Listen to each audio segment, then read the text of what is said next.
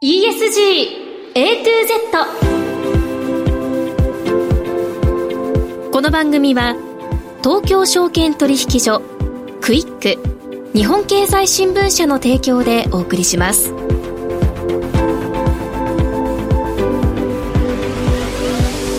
皆さんこんにちは。滝口ゆりなです。12月19日月曜日のお昼皆さんいかがお過ごしでしょうか？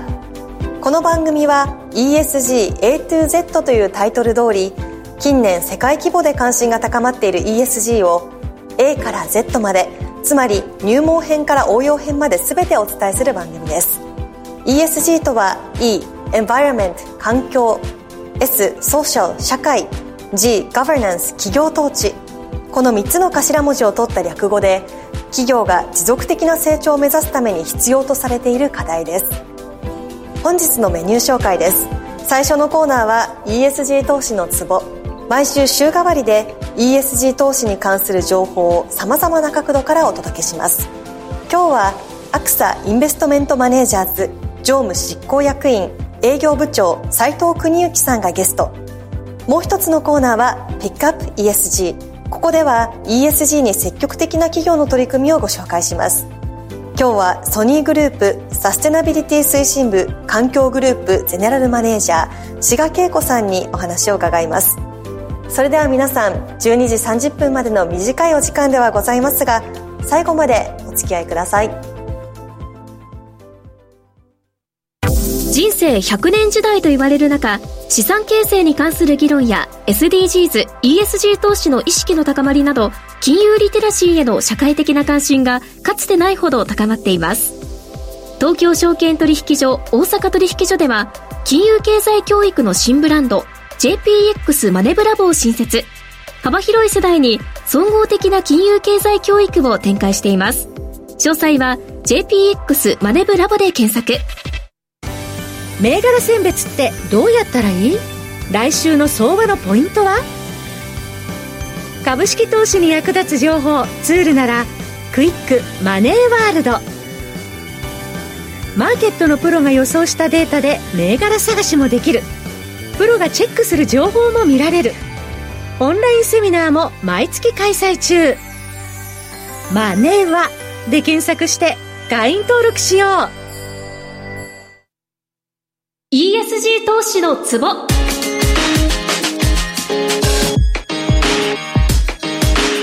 最初のコーナーは ESG 投資のツボ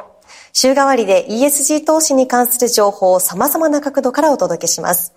今日はアクサインベストメントマネージャーズ常務執行役員営業部長斉藤邦之さんにお越しいただきました。斉藤さんよろしくお願いします。よろしくお願いします。さあ今日は機関投資家から見た ESG 投資のポイントについて伺っていきます。ここ数年、スチュワードシップという言葉をよく聞くようになりましたが、スチュワードシップとはどのようなもので、スチュワードとしての役割を果たすために、機関投資家はどのようなことをしているんでしょうか？はい。そもそも運用受託者は受託者責任を負っています。受益者の利益を全館注意義務を持って対処することが求められています。この中には、投資先の企業が十分なガバナンス体制をとっていることを監視することで、投資先の企業が持続可能な成長を遂げ、受益者の利益を確保するという考え方があります。スチュワードシップというのは、こういったガバナンスを広く捉えて、積極的に企業と対話をしていく行動規範になります。例えば、粉飾決算などが起こると、いきなり企業価値が損なわれて、場合によっては倒産してしまうリスクがあります。ガバナンスというのは、正常な状態では起こらないような突然死のリスクを抑えるという意味で非常に意味があります。会計操作のような古くから理解されている問題に加えて、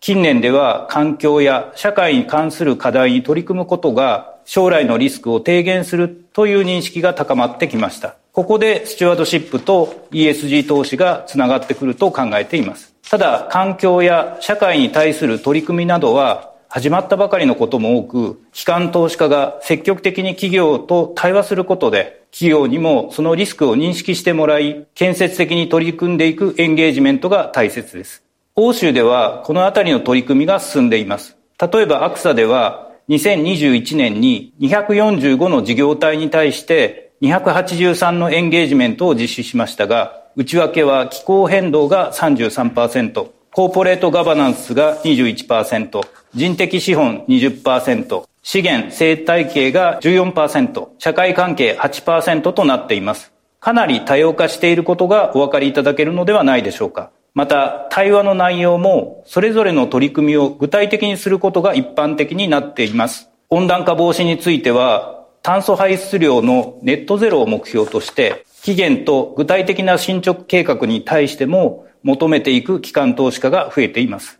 具体例としまして、アクサでは排出量ネットゼロに向けた企業の気候変動戦略の成熟度を評価するため、気候カラーリングフレームワークを開発しました。炭素排出量が2050年のセクター目標と一致し、すでにカーボンニュートラルに到達できている状態にある企業はダークブルー。セクター比較で炭素削減が軌道に乗っている企業をブルー。信頼できる脱炭素化目標を持っている企業をライトブルーに分類しています。そしてネットゼロ目標を標榜しているけれども、その達成軌道に対して信頼できる情報を提供していない企業をオレンジ。目標を設定していない企業をレッド、データをそもそも提供していない企業をブラックとして注意を流しています。はい。機関投資家にとって投資先企業とのエンゲージメントが大切とよく言われますけれども、具体的にどのようなエンゲージメントが行われているのか、ここからはケーススタディを伺っていきます。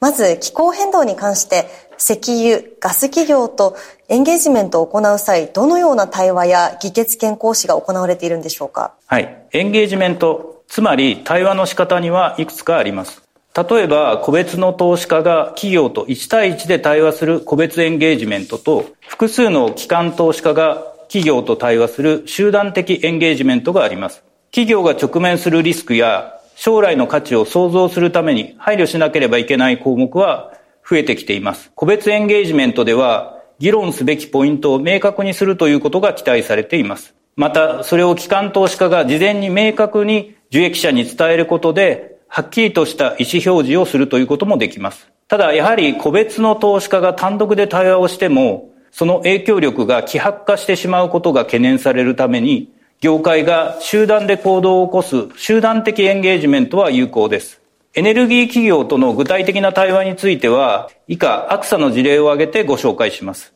フランスのエネルギー大手、トタルエナジーズに対して、気候変動戦略の改善を求めるために、集団的エンゲージメント、クライメートアクション100プラスの一社として参加しました。また、北極圏とウガンダでのプロジェクト、ミャンマーでの事業においては、個別エンゲージメントを実施しました。その後、トータルエナジーズは、ミャンマーからの撤退を発表しています。また、アメリカのエネルギー大手シェブロンは、排出量の2050年ネットゼロシナリオを掲げているのですが、直近の排出量削減が進んでおらず、気候変動対策へのコミットメントを十分に果たしているとは言えないと考え、2021年の株主総会では、中長期的なスコープ3排出量削減を求めた株主提案決議を指示しました。はい。IT 企業のような成長企業とのエンゲージメントですと、例えば個人情報保護をめぐる問題で対話や議決権行使をするケースがありそうですね。はい。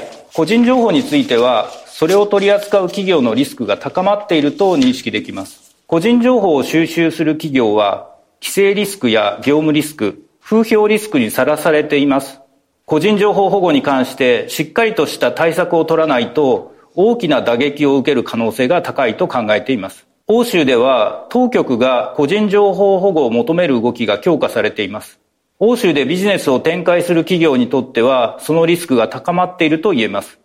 アクサの事例で具体例を申し上げますと、2019年から個人情報保護と人権問題についてメタプラットフォームズ、以前の Facebook とのエンゲージメントを開始しています。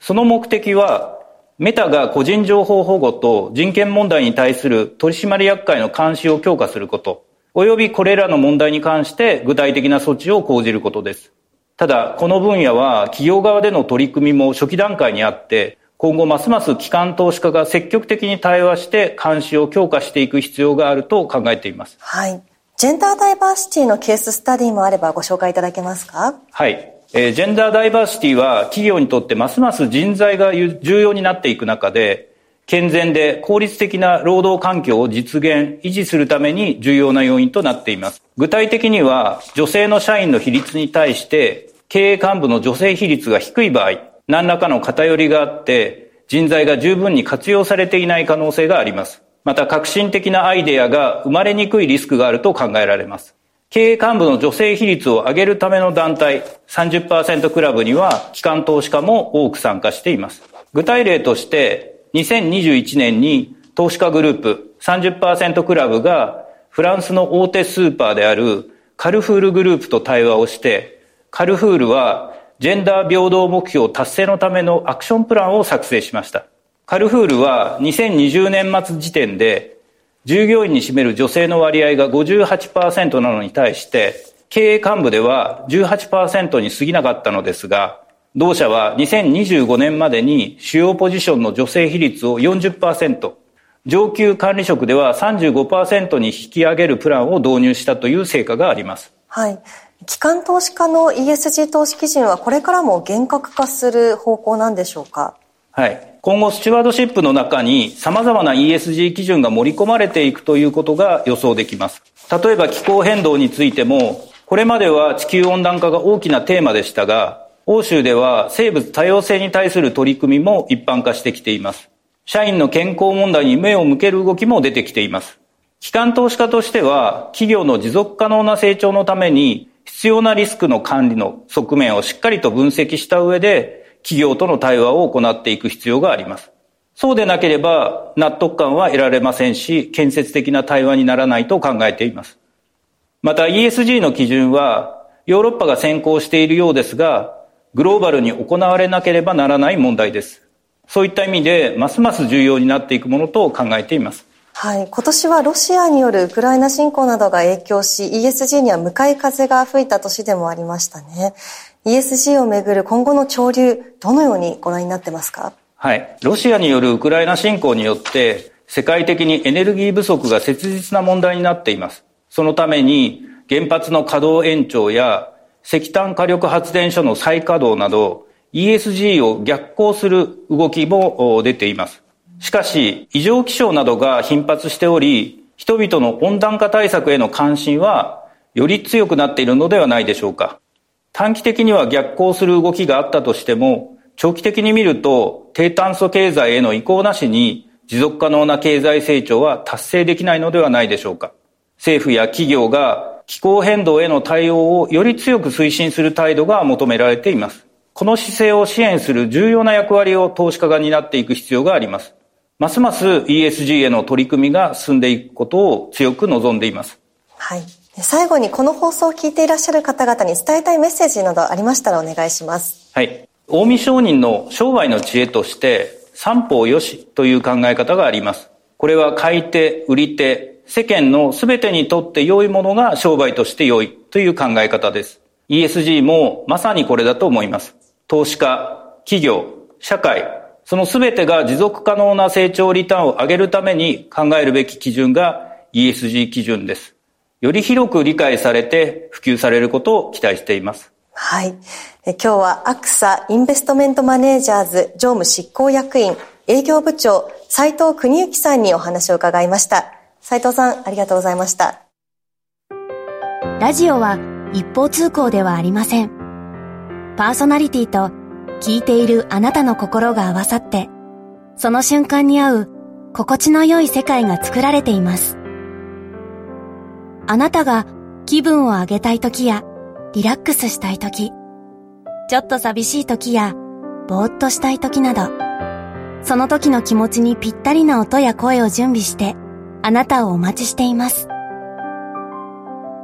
ラジコはどんな時も居心地の良い場所でありたい。聞く場所が家だって移動中だって海や山でもあなたが耳を傾けるだけでそこが一番の場所になるように。心が整えば、今日も明日もきっといい日になる。さあ、心地の良い声を浴びていきましょう。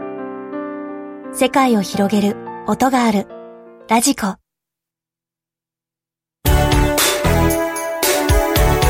ピックアップ ESG ここからのコーナーはピックアップ ESG。ESG に積極的な企業の取り組みを詳しく伺います。今日はソニーグループサステナビリティ推進部環境グループゼネラルマネージャー志賀恵子さんにお越しいただきました。志賀さんよろしくお願いします。よろしくお願いします。さて、志賀さん、ソニーグループで最も重要なマテリアリティ項目の一つに特定されているのが、気候変動を中心とした環境への取り組みとのことで、環境分野はまさに志賀さんの担当領域だと伺いました。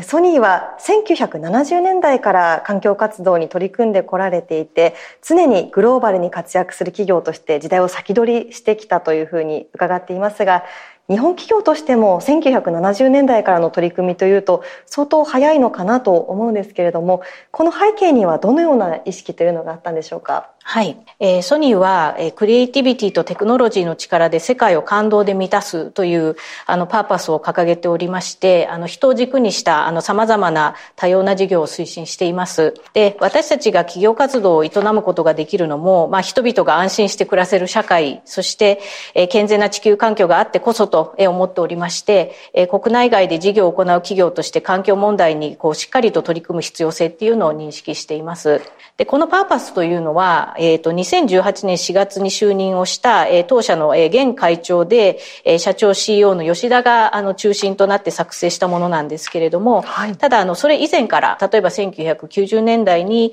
まあ、やはりよりこう、幅広く、えー、ビジネスをやりながら、まあ、社会の関わり、えー、の重要性を意識し始めて、まあ、いわゆるあの、企業市民、えー、という認識をあの、高めていったあの、時期だったんですけれども、うん、まあ、この1990年には、当時代表だった、えー、大川のりおがですね、ソニー地球環境委員会という、まあ、推進体制を作りまして、えー、社員に向けて環境保全活動を全社的に取り組むという方針を出したりしております。脈々と環境に対する取り組みというのは続けられてきたということですね。トップの方が変わられても。はい、はいソニーグループの環境方針であったり、長期計画、ロードトゥゼロというものがあると思うんですが、こちらどのようなものか教えていただけますか？はい。ソニーはあのグループ全体のグローバルな環境方針としまして、理念と基本方針からできている、えソニーグループ環境ビジョンというものを制定しております。持続可能な社会の実現というのをあの目指しております。で、1993年にこの環境ビジョンのあの前身となる、えソニー環境基本方針と、あとあの環境の行動計画ですね、こちらを制定して活動をあの続けております。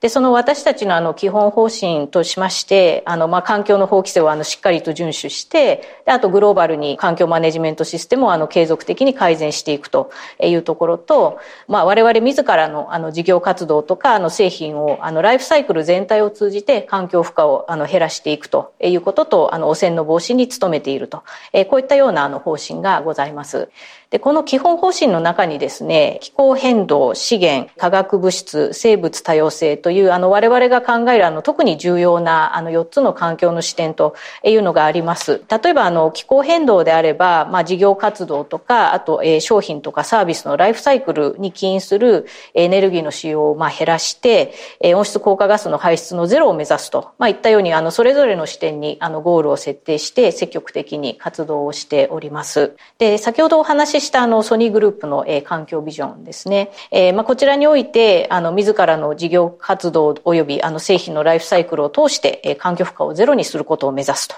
いうあの宣言を、えー、しております。はい、で、まあ、この、まあ、究極とも言えるあの目標を達成するために、えー、2010年に策定したのが、えー、ソニーの環境計画ロードトゥゼロに、えー、なります。この計画ではですね、あの、環境負荷ゼロの達成年を、まあ、2050年において、えー、そこに向けて、まあ、段階的に、えー、環境中期目標というのを設定しながら、あの、進めているんですけれども、今年あの、2022年の5月にですね、はい、まあ、気候変動において、えー、環境負荷ゼロの達成年っていうのは、あの、2050年から2040年に、えー、前倒しするということを、あの、発表いたしました。これは10年の前倒しということになると思うんですが、はい、この前倒しの背景というのはどういったところなんでしょう？まあやはりあの世界的にこう気候変動のリスクっていうのがこうますます顕在化、まあ深刻化していて、あのまあ脱炭素社会の移行っていうのはもう本当に喫緊の課題になってるなという認識をあの会社として持っています。はい。気候変動領域における環境負荷低減というのをですね、まあ、やっぱりこの課題に対応していくために、まあ、やっぱり加速をしていかなきゃいけないというところと、まあ、あの、この領域における、まあ、環境負荷ゼロの達成年というのを、まあ、10年前倒しというのを、あの、決定したという背景になっています。温室効果ガスは、あの、少し専門的な話になるんですけども、はい、あの、スコープ1、2、3という、あの、区分が、あの、あるんですけれども、まあ、3まで含めて全部っていう、あの、意味なんですが、1から3までを、あの、含むバリューゼン全体の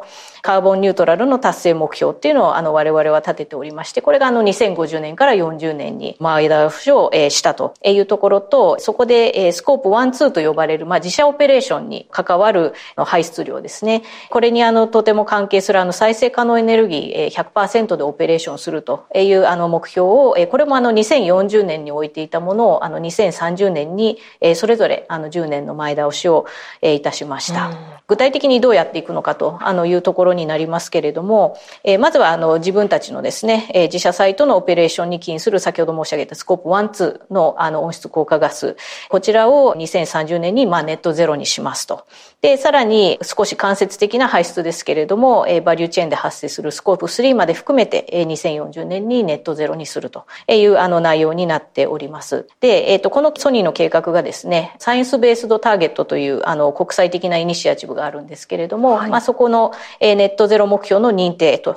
いうのは、あの、8月にお墨付きで取得することができました。この計画のポイントはですね、あの、先ほど、あの、来申し上げているそのバリュー10全体、スコープ1、2、3の排出量というのを、まあ、あの、パリ協定で言われている、あの、世界の気温上昇をこう1.5度に抑えるようなスピードで削減をしていくというところ、排出量自体をですね、90%削減をして、まあ、最終的に10%残るんですけれども、それと同量の炭素を大気から除去するというような内容になっています。で、えっ、と、ちなみにあの、この認定を取ったのはですね、我々が属するあの、耐久消費財、家庭用品、パーソナルケア製品のセクターで、大手企業としては世界で初というふうに認識しております。この自社サイトで使用する電力を100%再生エネルギーとする RE100 の目標達成年も10年前倒しされたとのことですけれども再生エネルギー自体は世界中でかなり前から導入を進められてきたようですね。はい。私たちはあの RE100 の加盟する前からですね、世界の各地域であの再エネの導入というのを、えー、進めております。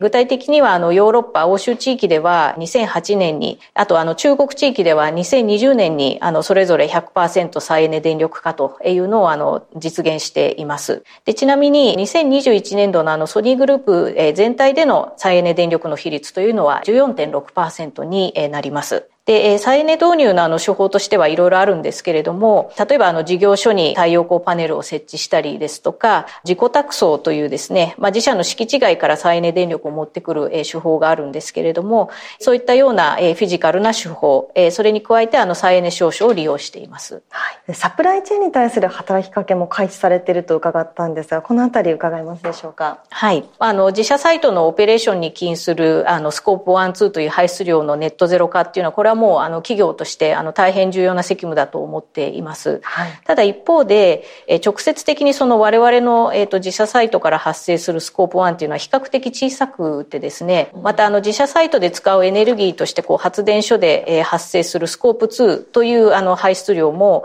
スコープ1と2を合わせても全体のあの7%ぐらいだというあの大きさなんですね。はい、なのであのソニーグループとしてより大きなあの排出量というのはバリューチェーンでの間接的的な排出であるスコープ3だというふうに認識をしています。はい、でその中でも最も大きいのが、まあ、ソニーがあの販売した製品が、まあ、お客様の手元であの使用する電力に由来するもので、こちらで約62%。次にあの我々のこう製品を形作る、まあ、原材料とか部品の製造過程で発生するもので、こちらが22%という大きさになっています。まあ、ロードトゥゼロのあの一部であります環境中期目標、あのグリーンマネジメントという目標があるんですけれども、えっ、ー、と、こちらのあの達成年が2025年の、えー、もの、最新のものですね。こちらではですね、原材料や部品のサプライヤーさん、あとあの製造委託先に対して温室効果ガス排出量の把握と、あとその、えー、排出削減に関する、えー、長期、また中期の目標の設定、あと、まあ、地理、あの、進捗管理をしてくださいねと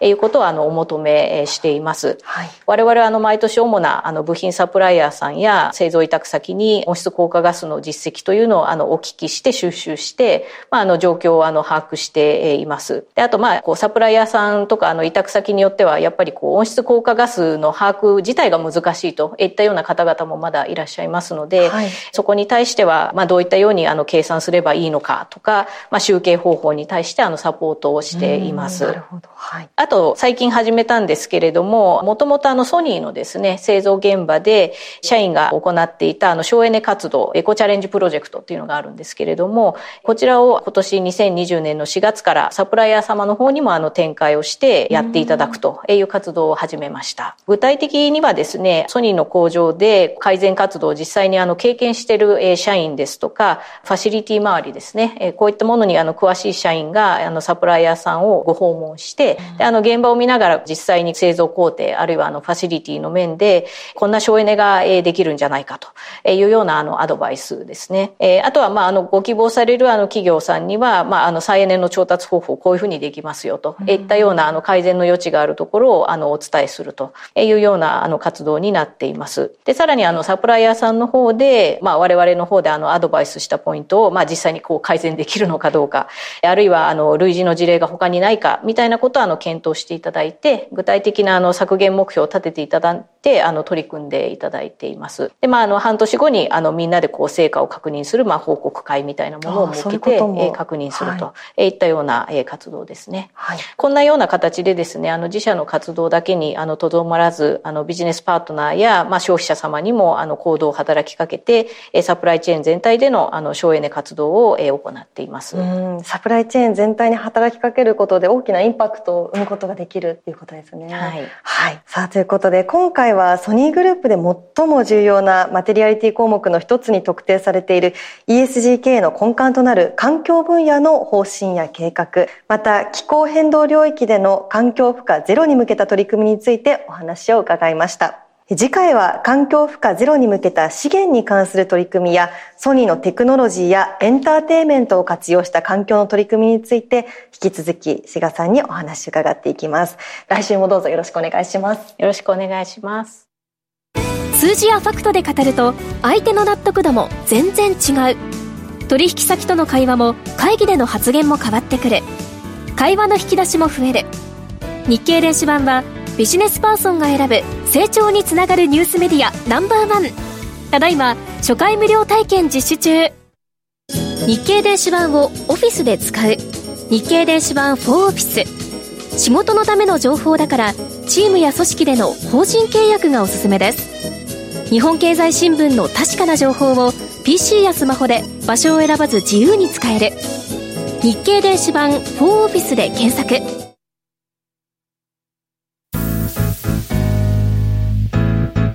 ESG A to Z